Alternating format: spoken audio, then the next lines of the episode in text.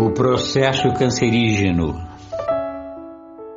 O processo cancerígeno caracteriza-se pela tendência a expandir-se, consumindo as reservas do organismo e levando-o à morte, caso não seja contido a tempo.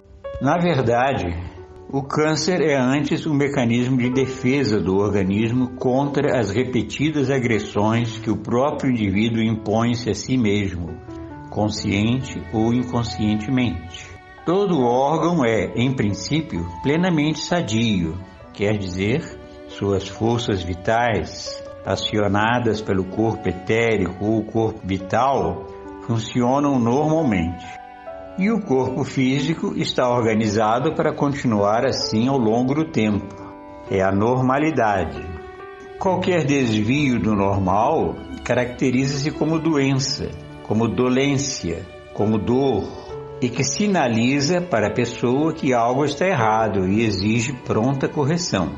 Não sendo corrigido logo, o distúrbio se agrava, podendo tornar-se irreversível.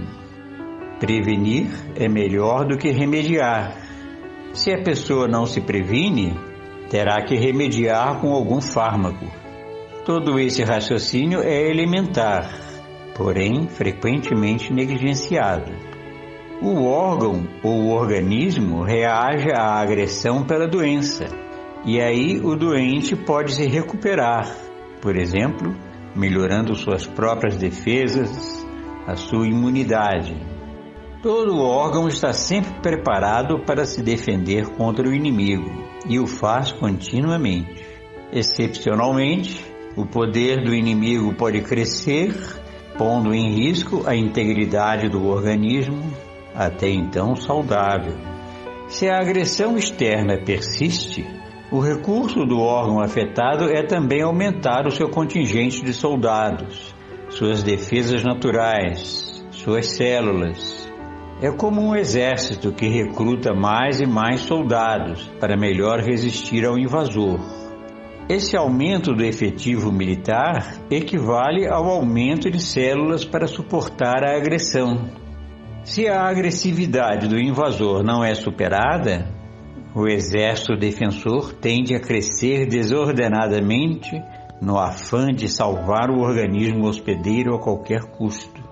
A reprodução celular foge do controle, o que caracteriza o câncer a palavra latina câncer significa caranguejo e deriva do hindu krnati, que quer dizer estraçalhar.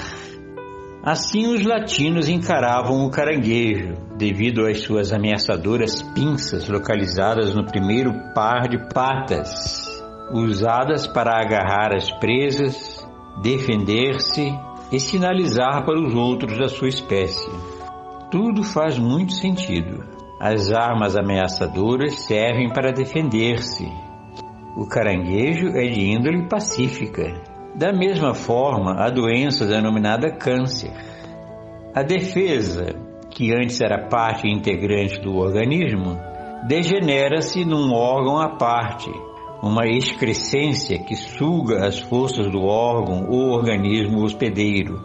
Tal como um exército superdimensionado acaba por exaurir os recursos da nação à qual ele servia. Nesse contexto, mencionamos a palavra agressão. É a causa mais frequente da reação orgânica câncer que se manifesta após longos anos de luta, silenciosa, despercebida. Quando os sintomas se manifestam, o organismo sucumbe em pouco tempo. A falência ocorre rapidamente após longo período de advertências e sinalizações. Se temos um exemplo, o estômago. São quatro etapas bem distintas: hiperacidez, gastrite, úlcera, câncer. O ácido clorídrico, fundamental para digerir o alimento, quando em excesso, passa a digerir também a mucosa gástrica e produz gastrite. Se o ataque à mucosa prossegue, então a inflamação abre feridas e degenera-se em úlcera gástrica. Se a acidificação persiste, então o órgão apela para o último recurso para suportar o inimigo, o câncer. Ainda assim, o órgão poderá ser salvo se a causa original for suprimida a tempo. Caso contrário, o caranguejo, cancro mais ejo, lançará seus tentáculos para outros órgãos, consumando-se a metástase. Essa doença degenerativa é um sintoma típico da modernidade. É o fenômeno, palavra grega derivada do verbo phainein, que quer dizer aparecer. É o que aparece, visível e palpável. O fenômeno sintomático é a consequência, o resultado, o efeito manifesto que denuncia as causas ocultas, que não aparecem. Causas invisíveis resultam em efeitos visíveis. Os sintomas conduzem ao diagnóstico. Caso a adoção de hábitos saudáveis já não forem mais suficientes para debelar as causas, restam ainda as terapias invasivas, a quimioterapia, a radioterapia, a cirurgia e terapias brandas, a fitoterapia, a homeopatia. A farmacopeia antroposófica oferece também uma alternativa injetável chamada Iscador, cuja matéria-prima é o Viscum album, literalmente visgo branco, obtido de uma planta parasita e processado segundo uma complexa técnica farmacológica desenvolvida por Rudolf Steiner, um filósofo e cientista austríaco, fundador da antroposofia ou ciência espiritual, que atuou intensamente em vários campos da atividade humana no primeiro quarto do século passado. O visgo branco, um produto de origem parasitária, devidamente processado, origina um medicamento capaz de combater seletivamente as células cancerosas que se multiplicam parasitariamente, sugando forças do organismo que a sustenta. É a lógica homeopática. Similia similibus curantur. Os semelhantes são curados pelos semelhantes. O ser humano é um ser quadrimembrado. Constitui-se de quatro membros: corpo físico, corpo etérico, corpo astral e a organização do eu. Funcionam como um todo harmônico. Havendo desarmonias entre eles, então não conseguem encaixar-se adequadamente. Por exemplo, um abalo emocional afeta o corpo astral, repercute no corpo etérico e manifesta-se no corpo físico.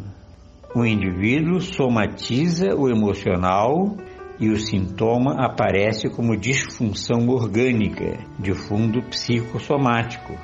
Podemos aí reconhecer várias maneiras de agredir o organismo. Por exemplo, tabagismo, alcoolismo, alimentos ultraprocessados, os químicos artificiais e naturais, as drogas, os abalos emocionais, os conflitos, os ruídos, o envenenamento, a poluição, a arritmia, a imoderação, o desconhecimento, o eletromagnetismo, a radioatividade. A lista é longa. A nutrição faz parte. O alimento é o primeiro medicamento para prevenir e curar. Pressupõe-se o alimento natural, cultivado segundo as leis eternas da natureza. Qualquer desvio para a artificialidade implica em pseudo-alimento empobrecido, carente da legítima força vital, capaz de verdadeiramente nutrir e atender às necessidades nutricionais e espirituais do ser humano. Essa é a proposta biodinâmica inaugurada em 1924 em Koberwitz, Alemanha, no âmbito da ciência espiritual, trazida ao mundo por Rudolf Steiner. Colocamos-nos à disposição para aprofundar esse tema, buscar uma opção para os múltiplos problemas que afetam a sociedade em nossos dias.